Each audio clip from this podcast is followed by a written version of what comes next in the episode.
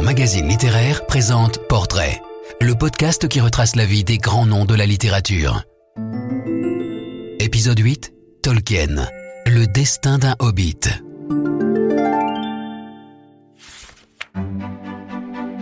S'il grandit près de Birmingham, dans ce Worcestershire qui inspira la comté, Tolkien lia dès l'âge de 19 ans son destin à celui d'Oxford, où il étudia, enseigna et écrivit ses plus grands récits au point d'y laisser une empreinte indélébile.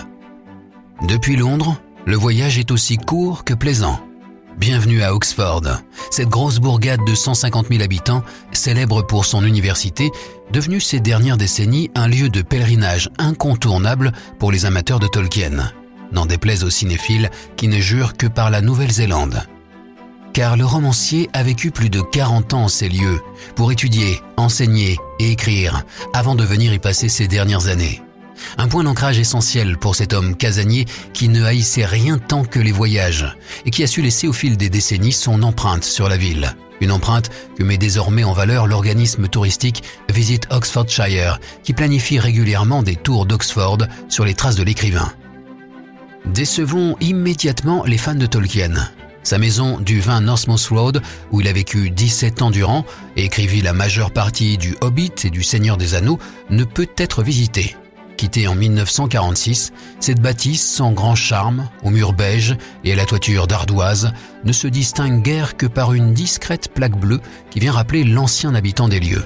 Il faut donc user de son imagination pour se représenter l'écrivain penché sur son bureau, maniant la plume jusqu'à une ou deux heures du matin tout en fumant sa pipe. Rappelons qu'à l'époque déjà, il dormait dans sa propre chambre, car sa femme Edith n'appréciait ni ses veillées nocturnes, ni ses ronflements. Pour trouver une trace de Tolkien plus concrète, il vaut mieux se diriger vers le cœur de la ville universitaire, un peu plus au sud. Au passage, en descendant Saint-Gilles, il sera toujours temps de prendre un English breakfast entre les murs de Legal and Child, plus connu des locaux sous le nom de Bird and Baby, un pub tout en longueur et bas de plafond, étroitement lié au club des Inklings. C'est là qu'il aimait à se retrouver le mardi dans le Rabbit Room pour réciter leur dernier texte et siroter des pintes de bière.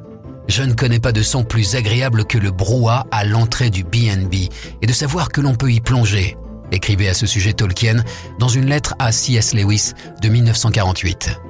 65 ans plus tard, le pub affiche encore haut les couleurs du Hobbit, avec force photos et gravures, au plus grand bonheur des touristes qui s'y pressent devant une assiette de sausages and mash.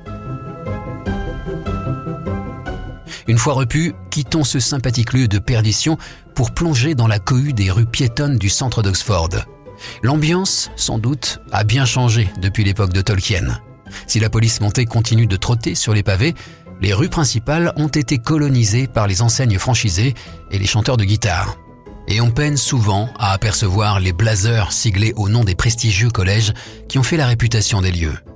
Mais la pierre ne ment pas, et les larges bâtisses de briques rouges, construites au XVIe siècle sous la direction de Sir Christopher Wren, sont là pour rappeler la longue histoire universitaire de cette petite ville qui compte toujours 30 000 étudiants entre ses murs. Tolkien lui-même fit ses classes à l'Exeter College, un petit établissement au coin de Tull Street et de Brasenose Lane, non loin de l'endroit où, selon la légende, le diable serait apparu un soir de 1828.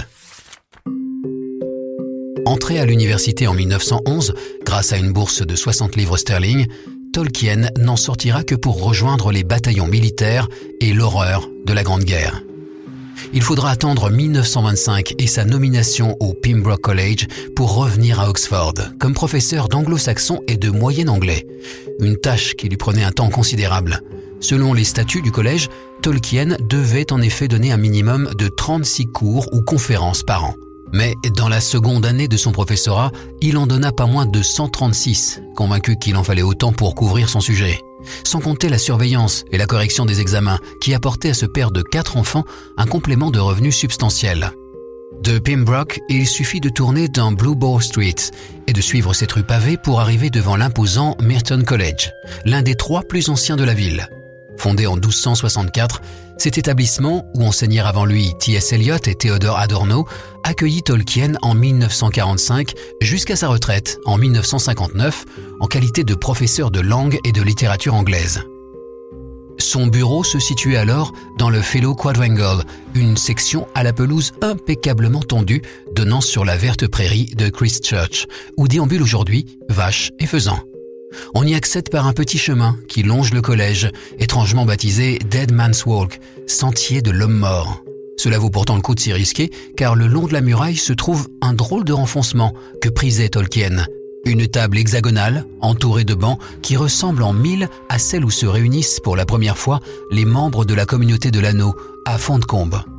De là, la vue donne directement sur les terrains de rugby de la ville. Rappelons que l'écrivain fut durant ses études le capitaine de son équipe. Tolkien ne boudait d'ailleurs pas les rivalités académiques. De compétitions universitaires, il ne ratait jamais les Eggs Week, une série de régates opposant en mai les équipes d'aviron des différents collèges sur la Tamise, ici appelée Isis. Tolkien et d'autres prenaient place pour y assister sur des berges amarrées au fleuve. Détail surprenant quand on se souvient combien ces hobbits craignent l'eau et la nage. Mais l'auteur du Seigneur des Anneaux n'était pas à une fantaisie près. En dépit de son allure sérieuse, il aimait aussi rédiger des poèmes injurieux et drôles envers tel ou tel prof qu'il n'aimait guère, comme le rappelle son biographe Humphrey Carpenter. Quant à ses étudiants, il goûtait ses cours, en dépit de son débit rapide et souvent difficile à comprendre. Car Tolkien avait le sens du spectacle et de la mise en scène. Lors d'une série de cours sur Beowulf, il se plaisait à entrer sans bruit dans la salle, puis à déclamer les premiers vers du poème en anglo-saxon, commençant par un grand cri. Quiet que certains étudiants confondaient avec quiet, silence. Il pouvait transformer une salle de classe en salle de château où il était le barde et nous les hôtes, assis à festoyer et à l'écouter. Témoigne un de ses anciens élèves, J.I.M. Stewart. Après ses cours, Tolkien traversait généralement la ville à bicyclette, rentrant souvent chez lui en robe de professeur et mortier sur la tête. Sans doute longeait-il alors les murs pêches de la majestueuse Borderline Library, dominée par la coupole de la Radcliffe Camera, qui inspira d'ailleurs à Tolkien l'architecture du temple de Morgoth sur l'île de Númenor. Symbole de la ville, cet établissement fondé en 1602 reste aujourd'hui l'une des plus vieilles bibliothèques d'Europe et des plus riches, avec ses 11 millions de volumes. À l'extérieur, de larges panneaux offrent d'ailleurs un panorama élogieux sur les collections qui vont de la Bible de Gutenberg aux manuscrits de Kafka ou de Le Carré. C'est là aussi que reposent la plupart des textes de Tolkien, hormis Le Hobbit et Le Seigneur des Anneaux, farouchement protégés du grand public. Toutefois, la Bodleian organise régulièrement des expositions très courues pour exhiber ses trésors. En sortant de la Bod, le visiteur pourra faire une pause littéraire chez Blackwells, la plus grande librairie de la ville, au point de voir son immense salle en sous-sol figurer au livre Guinness des records. Pas besoin toutefois de s'aventurer jusque-là pour dénicher des ouvrages tolkieniens. Cinq larges présentoirs à l'entrée du magasin proposent une sélection exhaustive des romans du maître anglais ainsi que des textes écrits autour de son œuvre et même un livre de recettes de la Terre du Milieu. Adjacent à la librairie, le pub White Horse est un autre repère fétiche de Tolkien, où il fit une lecture mémorable du Seigneur des Anneaux en 1944. Continuons dans la nature et entrons, si la grille est ouverte, dans le parc du Magdalen College, l'un des plus grands de la ville. C'est là que vivait et enseignait C.S. Lewis, et où Tolkien et lui allaient souvent se balader le long de l'Addison's Walk, un sentier forestier qui serpente à travers les bois le long de la rivière Cherwell. C'est là même où l'écrivain emmenait sa famille en barque les après-midi de juin et d'août.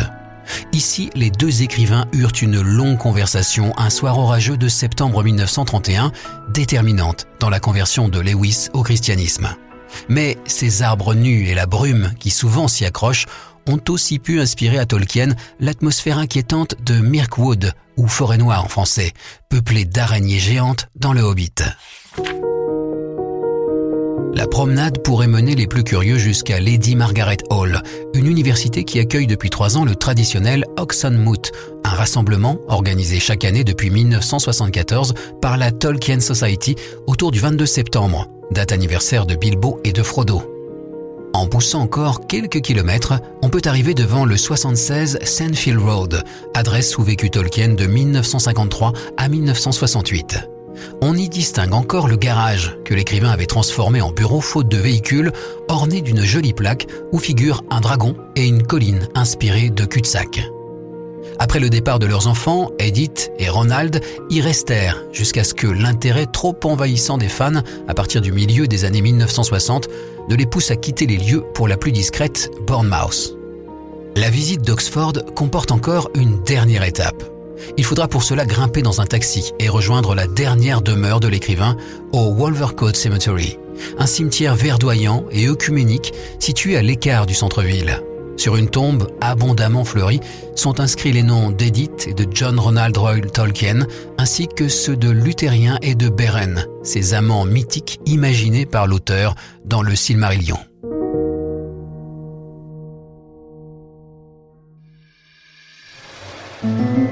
Tolkien et tous les grands auteurs sont sur lire.fr.